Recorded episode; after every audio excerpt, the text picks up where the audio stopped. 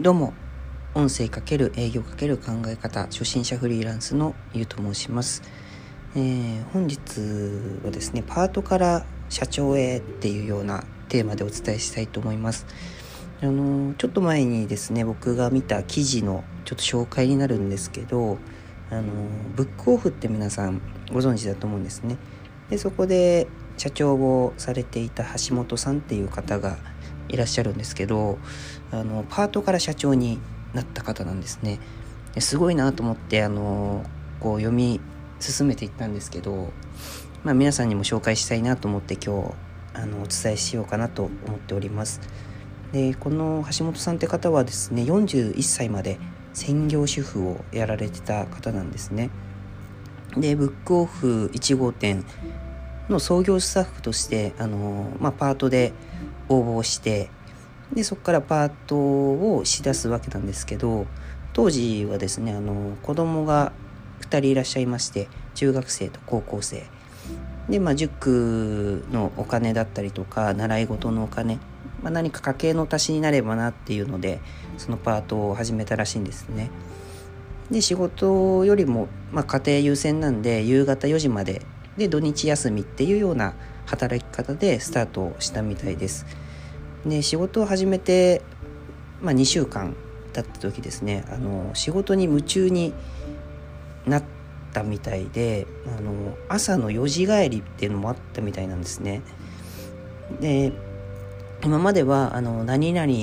ちゃんのママとか何々さんの奥さんっていうような形で呼ばれてたみたいなんですけど仕事ではあの橋本さんと呼ばれていて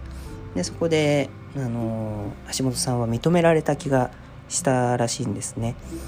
で通帳も18年ぶりに自分のものを作ってすごく新鮮な気分だったんですね。でまあパートだと時間になったら帰らないとならないと思うんですけどただあの、まあ、創業スタッフっていうこともあって仕事が目の前にめちゃくちゃ山積みになっていてだからあの社員にしてくださいと言ったみたいです。でまあそこでですね皆さんの反応というかそのスタッフの反応っていうのは、まあ、何を言ってるんだこのおばさんっていう感じだったみたいなんですね。でただまあとにかく目の前のことを一生懸命。デパートの時もあの今日は金曜だから今日中に本を棚に並べたら土日の売り上げが上がる。と思ったら目標達成しようと思って全力で動けてたみたいなんですね。でまあ当時その他にも大学生のアルバイトの方とかもいらっしゃったみたいなんですけど、まあ、そんなに頑張らなくてもお金もらえるんだしっていう感じであの周りはやっていたみたいで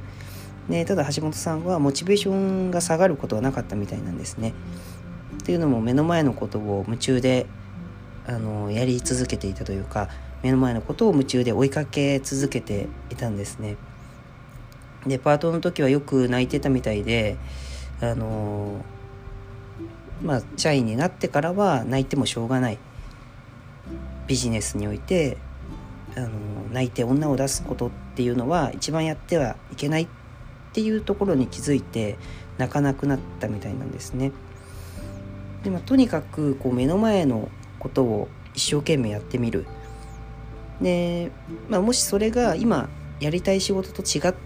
ていたとしてもあの何かが見つかるよっていうふうに橋本さんおっしゃっておりましてでまあ辞めたいと思ったことも何度もあったみたいなんですね。まあ、ただ応援してくれる人が周りにはいらっしゃったみたいで夜中家に帰ったら誰もいないっていう時があったみたいですでその時ですねあの娘さんが交通事故に遭って入院したことをそこで知ったんですねでそしたらあのその入院した娘さんがお姉ちゃんに「お母さん仕事辞めるって言ってない?」私も将来お母さんみたいになりたいお母さん辞めるって言ったら嫌だなって言ってくれたみたいなんですねですごいなと思ってあの、まあ、子供たちにもしっかり応援されていてであとはまあ父の介護もあったみたいで福井の実家をあの56時間かけて往復したみたいなんですね。でただそのお父様も仕事辞めたらダメだよ。俺の面倒はヘルパーさんが見てくれるから大丈夫。っていうふうに言ってくれててるみたいなんですねであとご主人もうあのもう亡くなられてしまったんですけどご主人さんが亡くなった後そのご主人さんが勤めていた会社の人から奥さんの活躍が書かれてた新聞の切り抜きをスクラップにしていたよっていう話もあったみたいですごいいろんな方に応援されてたみたいなんですね。ですごいあのちょっと簡略的にはなっちゃうんですけどあのぜひねこのブックオフの橋本社長っていう方を一度皆さん見てほしいなって思って共有させていただきました。ね、今70代みたいなんですけど今でも本当に目の前のことに全力で、あの毎日楽しく生きてるみたいです。なのでまあこの話を、まあ、僕自身見て、あの感じたことっていうのは、まあ、この目の前のこと、あの皆さん何か今お仕事されている方もいらっしゃれば、あの何か趣味やられてる方もいらっしゃれば、まあ、僕みたいにこうやって音声配信されてる方もいらっしゃると思うんですけど、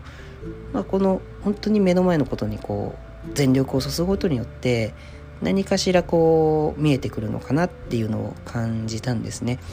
で先がどうなるか分かんないとかあの、まあ、将来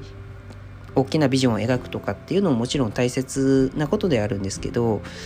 ただあの目の前のことに集中する全力で取り組むっていうのもものすごい大事なんだなっていうのを改めてあのこの橋本社長から学ばさせていただきました。